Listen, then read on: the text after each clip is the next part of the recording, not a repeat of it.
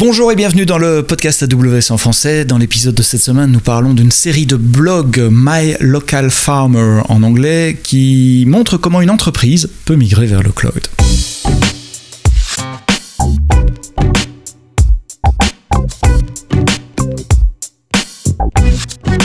Bonjour et bienvenue dans ce nouvel épisode du podcast AWS en français. Merci de nous écouter de plus en plus nombreux toutes les semaines. N'hésitez pas à vous abonner dans vos applications de podcast. Vous nous écoutez aussi sur le web, mais c'est quand même plus facile de s'abonner dans les applications de, podcast. On est présent sur toutes les bonnes applis. Donc euh, laissez-nous des petits pouces vers le haut, des étoiles. Euh, c'est ça qui titille les algorithmes qui aident à positionner le podcast plus haut dans les, listes de recherche. Aujourd'hui, euh, podcast AWS en français avec François Boutruche, qui est senior developer advocate au niveau global. Bienvenue François, merci d'être là. Tu vas parler d'une initiative que toi et ton équipe euh, et d'autres équipes chez AWS ont pris, qui est d'écrire un blog qui s'appelle My Local Farmer. C'est quoi? Alors, c'est euh, effectivement un blog d'une entreprise fictive, euh, My Local Farmer. donc, cette entreprise fictive, son, son business, c'est d'être une place de marché qui permet au consommateur final d'acheter des produits, des légumes euh, et des fruits frais euh, auprès de, des fermes qui sont euh, près de chez eux. Mhm. Et pourquoi c'est une entreprise fictive? Parce que on, s'inspire de l'expérience de tous les clients que nous, développeurs advocates et que les solution architectes aussi rencontrent au quotidien et de leurs propres expériences, mais qu'on ne peut pas partager parce que c'est leur sauce secrète. Donc on peut pas vraiment mhm. partager euh, tout le détail des discussions et des étapes euh, qu'ils franchissent dans leur migration vers AWS et donc ce blog, ça nous permet nous de, de, raconter euh, cette histoire de, de, cette, de l'histoire de cette entreprise. Et en étant le plus réel possible, vraiment en partageant, en, parlant du point de vue du client, en partageant l'histoire de ses équipes, euh, leurs succès, euh, des fois leurs échecs, les choses qu'ils aiment bien, les choses qu'ils aiment moins. Et on a aussi pris le parti pris euh, d'avoir un avis. Voilà, c'est de temps en temps, on donne un avis assez fort. Par exemple, on a pris le parti pris de, de pousser très fort sur le Cloud Development Kit, qu'on aime beaucoup, qui permet de euh, développer son infrastructure euh, Ascode, donc avec les techniques d'infrastructure Ascode, mais euh, avec son langage de programmation préféré. Donc ça, c'est un parti pris très fort. Donc c'est similaire à des blocs d'engineering de compagnies existantes comme le bloc d'engineering de Netflix ou euh, de Doctolib par exemple, où ils expliquent les technologies qu'ils utilisent, pourquoi, comment, euh, ce qui marche bien, ce qui marche pas bien pour eux. C'est vraiment ça que vous voulez faire. Et si, si j'ai bien compris, je rephrase, euh, non pas parce que tu n'étais pas clair, mais ça m'aide à moi vérifier que j'ai bien compris. L'idée c'est d'expliquer une transformation digitale, une migration vers le cloud comme un client le, le ferait, en vous inspirant de, des exemples de la vie réelle, mais sur lesquels vous pouvez pouvez pas parler parce que vous avez travaillé sous confidentialité avec la société XYZ, mais un peu de regrouper tous ces exemples qui viennent des quatre coins du monde, parce que c'est pas franco-français, euh, de plusieurs entreprises, des grandes, des petites, c'est pour dire voilà, ça permet de répondre aux questions les plus fréquemment posées aussi par, par euh, les, clients. C'est ça, l'objectif c'est de répondre euh, aux questions fréquemment posées. D'ailleurs, le, L'origine de l'initiative vient de là, d'une question que moi j'entendais souvent chez nos clients, c'était comment les autres clients ils font pour faire ça Et, c'était une question qui revenait souvent et euh, on partage souvent euh, à AWS, on a énormément de, références clients qu'on peut partager, mais ça reste des références, on va dire, euh, d'un point de vue technique de haut niveau. On explique de, de vue de vue d'avion comment un autre client a fait. Mais on peut pas rentrer dans les détails techniques. Encore une fois, c'est la, sauce secrète des clients. Et, c'est de cette idée-là et de cette question-là qu'on entendait euh, sans cesse répéter par les clients qu'on rencontrait, qu'est venue l'idée de, ce blog d'ingénierie en se disant, OK, bah, on va créer un client euh, pour lequel on va pouvoir euh, raconter vraiment en détail l'histoire. Et quand je dis en détail, c'est que on partage même du code source, c'est-à-dire que avec ce blog, GitHub. C'est ça. Il y a un repo GitHub où on partage le code source euh, des exemples qu'on donne dans le blog d'ingénierie. Euh, donc les gens peuvent aller sur le repo, ils peuvent utiliser euh, notre code source pour le déployer sur AWS, pour tester comment comment ça fonctionne. On a des des pas à pas pour déployer les, les, les exemples de code, vraiment pour que les gens puissent tester. J'ai l'intuition que le public cible de ce type de blog, c'est le même public cible que, que le podcast AWS en français. D'ailleurs, c'est pour ça que je t'ai invité pour en parler. Mais tu t'adresses, enfin, vous vous adressez, puisque c'est un effort d'équipe, vous vous adressez à, à, des builders, à des développeurs, à des gens qui ont les mains sur la console et sur le clavier dans le code. Tout à fait. On s'adresse, on s'adresse principalement euh, aux développeurs ou euh, à, des, à des managers techniques. Euh, on a, on a deux types de blogs. On a des blogs qui vont, euh, qui vont être un peu, j'irais, du démarrer sur AWS. Souvent d'ailleurs, quand on démarre une histoire, si je prends, euh, on, j'appelle ça un arc, un peu comme dans une série, on a un arc narratif mhm. autour de euh, développer une application Java en mode serverless. Et donc on a en général on a un premier article où on va on veut expliquer voilà le projet en disant en termes de, de, business, voilà ce qu'on veut réaliser. Donc voilà l'application, l'objectif. Et euh, ensuite, on a un, un, blog, un article où on va décrire l'architecture. Et puis petit à petit, les articles vont devenir de plus en plus techniques pour aller dans le détail euh, de l'implémentation, comment on a fait le test, euh, comment on a fait le monitoring, comment on a fait tout. Voilà. Donc plus ça va et plus on va dans le détail. Donc euh, les premiers articles vont intéresser euh, des, leaders techniques ou euh, des managers techniques, et plus on va aller dans le détail, et plus effectivement on va intéresser des, développeurs et des builders qui vont là pouvoir aller récupérer le code source, regarder comment ça fonctionne, regarder comment on a fait. Donc voilà le public, mais toujours avec un profil technique. Euh, donc c'est ouais, public technique et des, mini-séries dans le blog. Euh, tu dis déployer une application Java sur serverless. Euh, c'est quoi le type de contenu? D'abord, est-ce qu'il y a toujours ce format mini-série? Quel est le projet? Comment je l'ai fait? Comment je ou, ou c'est pour deux trois grands projets? Que vous avez suivi cette structure-là et les autres sont plutôt des articles périphériques. Quel type de contenu? Qu'est-ce que je peux trouver? Voilà, Je vais me connecter sur My, Local Farmer. Euh, qu'est-ce qu'il y a là-dedans pour moi? Alors aujourd'hui, quand tu te connectes sur My Local Farmer, effectivement, tu vois, euh, tu vois les articles euh, avec une chronologie. Donc on raconte une histoire, donc il y a une, on peut lire les articles dans l'ordre, c'est-à-dire qu'on part du lancement où on annonce l'ouverture du blog, le premier projet, et c'est vrai qu'il y a une histoire, c'est-à-dire qu'on raconte une histoire, l'entreprise commence par un premier projet euh, qui se passe durant la crise Covid, où euh, ils se retrouvent tous euh, en, travail à la maison, travail à distance, et il faut permettre aux employés de travailler à distance. Et, et le VPN de la société ne passe pas à l'échelle, et donc rapidement ils déploient une solution de VPN à travers AWS. Et ça, c'est leur premier projet sur AWS. Et le deuxième projet, c'est sur le fait que cette entreprise au départ c'est une place de marché mais il gère pas la livraison. C'est-à-dire que le business model c'est moi je vais sur le site je, je passe ma commande mais j'irai chercher à la ferme à côté de chez moi ma commande.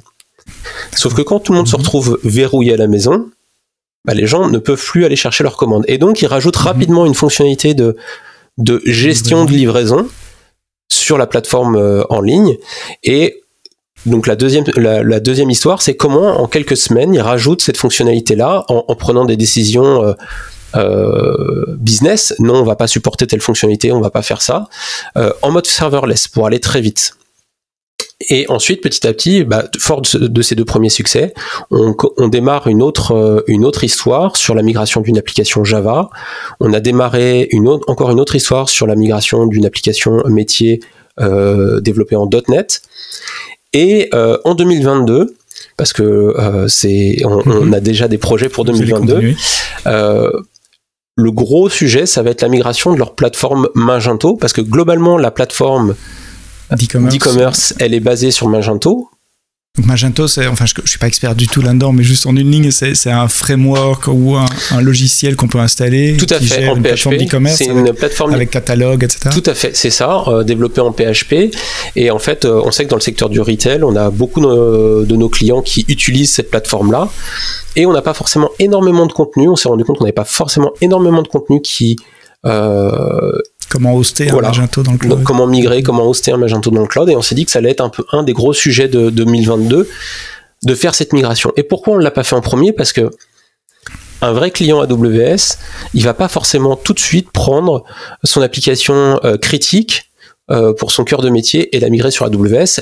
il va plutôt faire en général comme ce qu'on a fait là dans, dans cette société, c'est prendre une première application, se faire, la main dessus, prendre une deuxième application, se faire la main dessus, voir que ça réussit et à un moment décider, ok, là maintenant euh, on, y va et on prend l'application euh, critique pour notre business et on la migre sur AWS. Et, et quelque part, là, la société, elle en est arrivée à cette étape-là.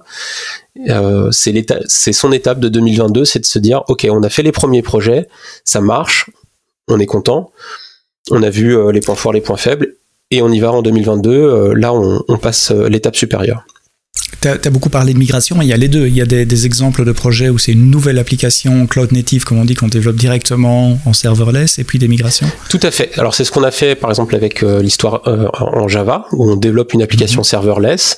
Euh, il y a une migration d'application Java, puis modernisation. Donc ça, ça, ça, va être, on a fait la partie modernisation, et là on va la partie migration en 2021, et on va mhm. parler de la partie modernisation en 2022.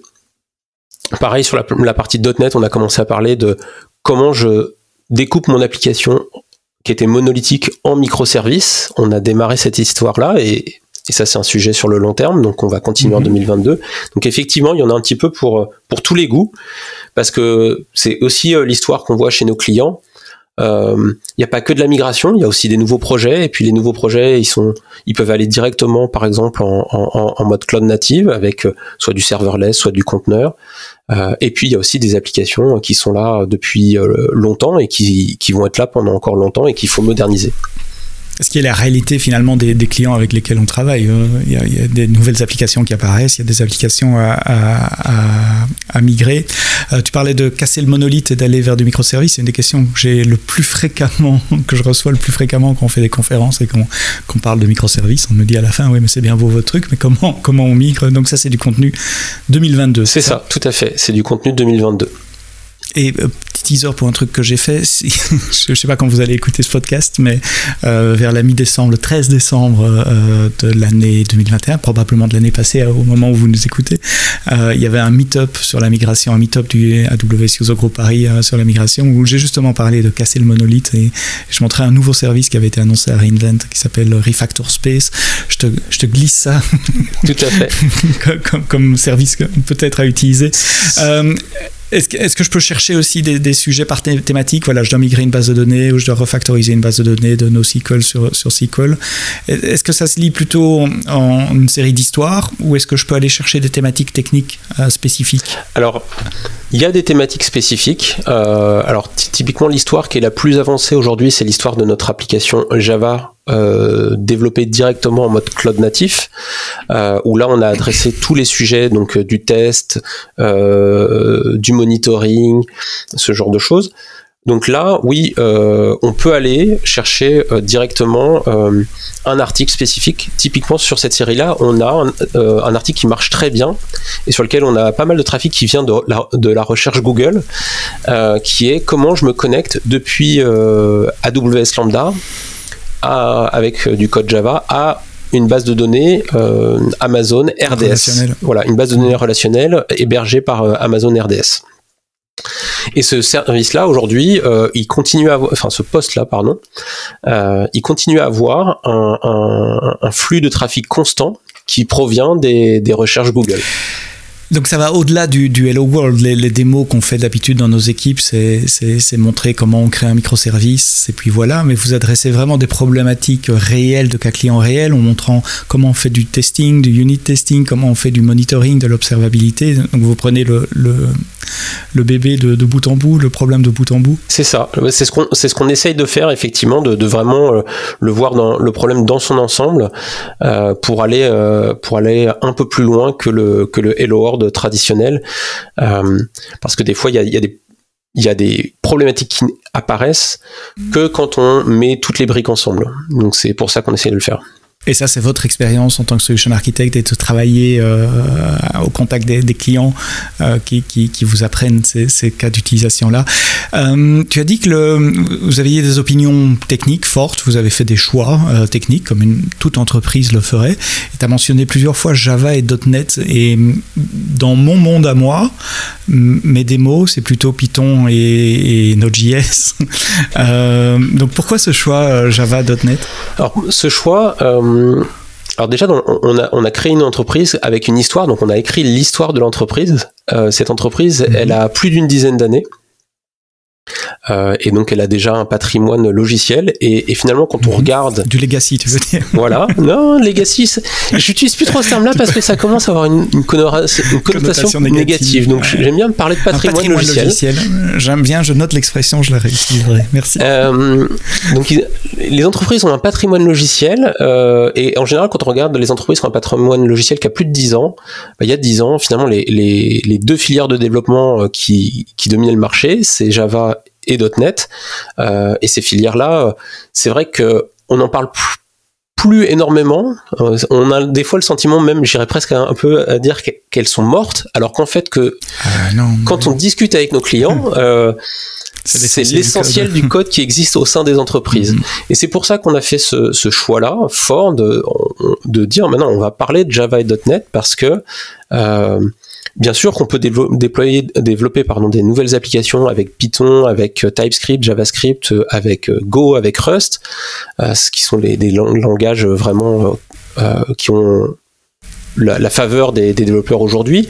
Mais ce, qui existe dans les entreprises, c'est Java et .NET. Et donc c'est pour ça qu'on voulait parler de ces deux filières de développement de nouveau pour euh, coller le plus possible à la réalité euh, euh, des, clients. C'est une critique qu'on peut faire aux, aux, developer advocate, aux technical evangelistes que je suis. Hein. Donc je suis le premier à me critiquer en disant ça. Je ne critique pas mes collègues, mais c'est vrai qu'on va souvent sur des, langages plus sexy, pour ne pas dire plus, plus modernes, surtout plus sexy peut-être plus aligné avec ce que font les, les, startups également.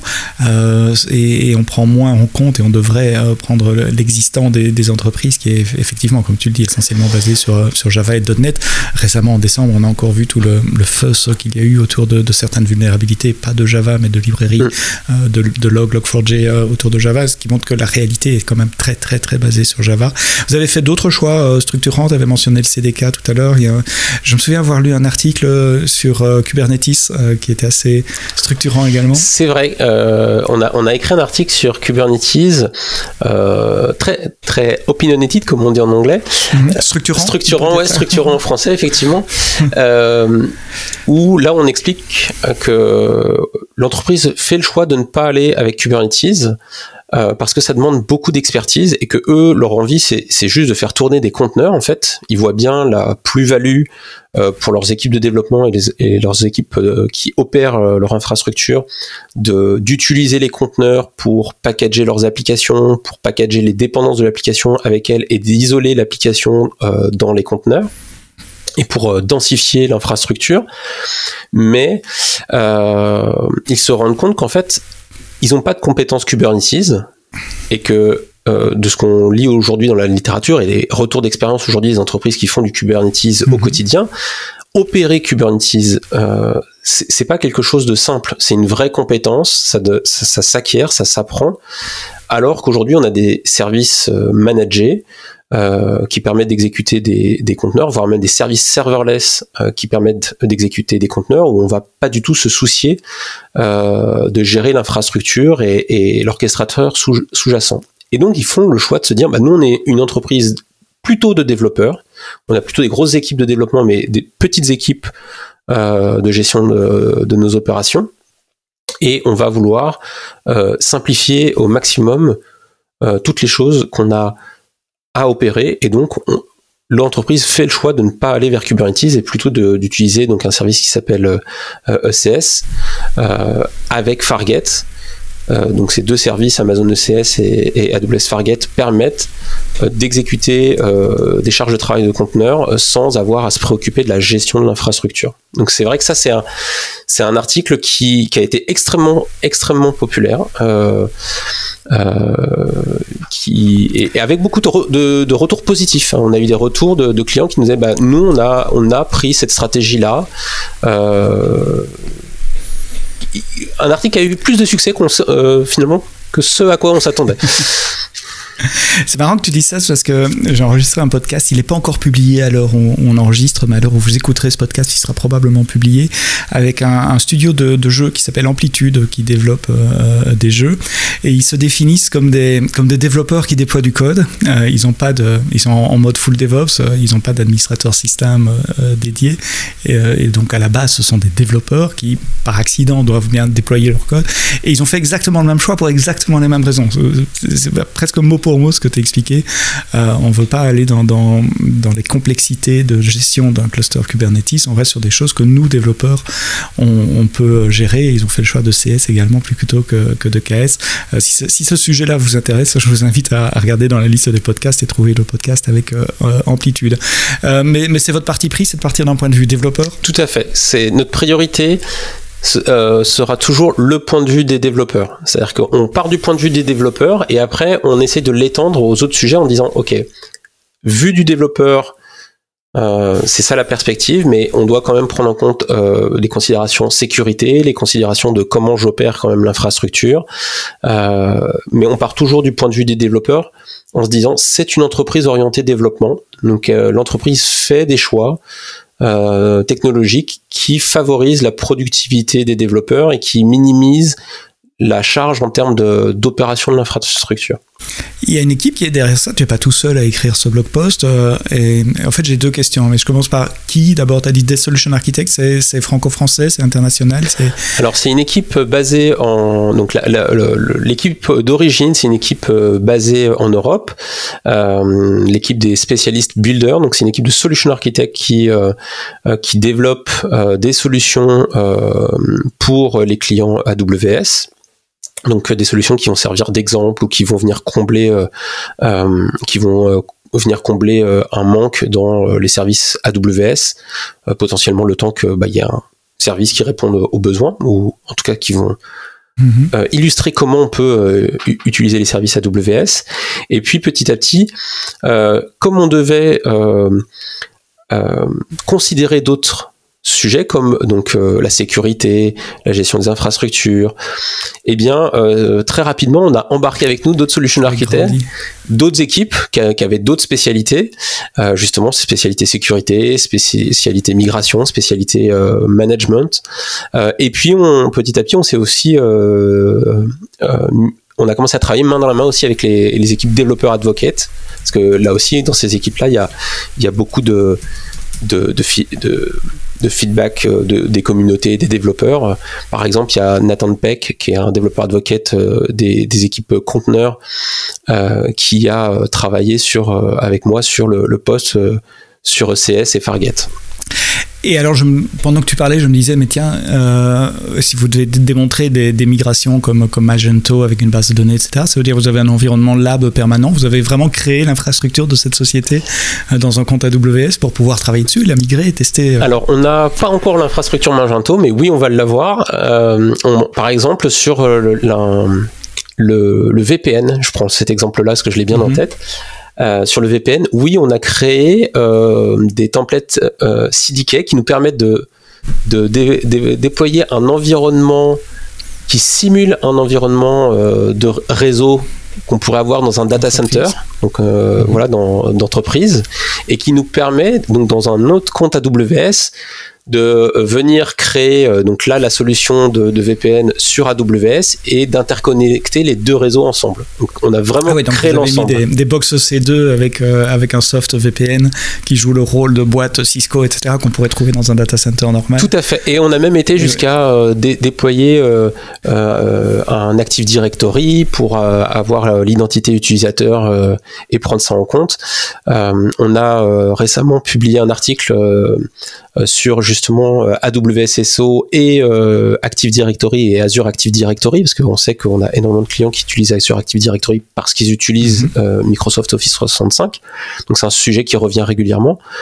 Et là aussi, on a, on a, on a travaillé sur, ces, sur, des, sur avoir nos propres infrastructures pour pouvoir tester en, en conditions réelles. Et ce code-là, vous le partagez également sur le, GitHub Je veux dire le, code de test euh Alors oui, là, euh, sur les monter les environnements, oui, c'est des choses qu'on partage, qu'on partage aussi. Euh, alors des fois, on partage pas tout parce qu'on se dit que mhm. c'est pas forcément euh, euh, complètement pertinent. mais oui, quand c'est nécessaire, quand on estime que c'est nécessaire, on, le partage. Où est-ce qu'on peut vous trouver? Donc c'est ilovemylocalfarmer.io. Voilà. I love, tout attaché, tout, en un mot, tout, en minuscule. Tout euh, attaché, un mot, voilà. Et on arrive directement sur euh, le, le, blog. Et sinon, sur euh, GitHub, vous cherchez le, le, repo sur AWS Samples, le repo I love my local farmer. Et vous trouvez tout notre code source. Ah oui, vous l'avez quand même rattaché à WS Sample, c'est pas un repo. Non, non, non, c'est pas. Euh, non, non, Sous le nom I Love My Local Alors, ce qui, ce qui, ce qui. il y a des questions légales pour Des questions légales et puis des questions aussi de, de, de relecture de code, de sécurité. Donc, euh, oui, tout le code que nous publions est, approuvé par notre équipe légale et euh, enfin faut s'assurer qu'on a les bonnes licences en bons endroits et les bons banners en hauteur des, des textes. C'est pas eux qui vont regarder le code, mais ils s'assurent que la forme est correcte. C'est ça. Et puis il y a des, nous avons des processus internes de review de code également. On partage pas du code avec vous qui a été fait sur un coin de table comme ça. On doit s'assurer que euh, les best practices en matière de sécurité sont, sont remplies. En t'écoutant parler, je me disais tiens, ça ferait le, le, bon sujet. Voilà, je pars en vacances, j'ai pas nécessairement envie de me trimballer avec un ordinateur pour un blog. Euh, il paraît qu'il y a une petite société qui s'appelle Amazon qui fait du self-publishing sur Kindle. Euh, tu penses pas à, mettre tout ça dans un, un, EPUB qu'on peut avoir sur son Kindle plus tard? Alors, tu n'es pas le premier à me faire euh, cette remarque et donc c'est quelque chose que je vais commencer à considérer effectivement parce que euh, voilà, ça fait plusieurs fois qu'on en parle. C'était pas l'idée initiale, mais il faut, il faut voilà, il faut que je m'ouvre à cette idée parce que tu n'es pas le premier. Non, mais maintenant vous avez suffisamment de contenu pour être euh, significativement, enfin pour faire un bouquin euh, à partir de ça quasiment. Euh, et, en self-publishing, c'est relativement facile et sans, les contraintes de l'édition traditionnelle. Voilà, je lance l'idée comme ça. envoyez un message à François si vous voulez aussi avoir ce contenu-là sur votre Kindle. c'est en anglais, hein, je l'ai dit au début, je le répète. donc on parle ici en français, donc il faut quand même pouvoir lire l'anglais comme bah, la plupart d'entre vous évidemment peuvent, le, faire quand on travaille dans des métiers euh, de l'IT, ilovemylocalfarmer.io.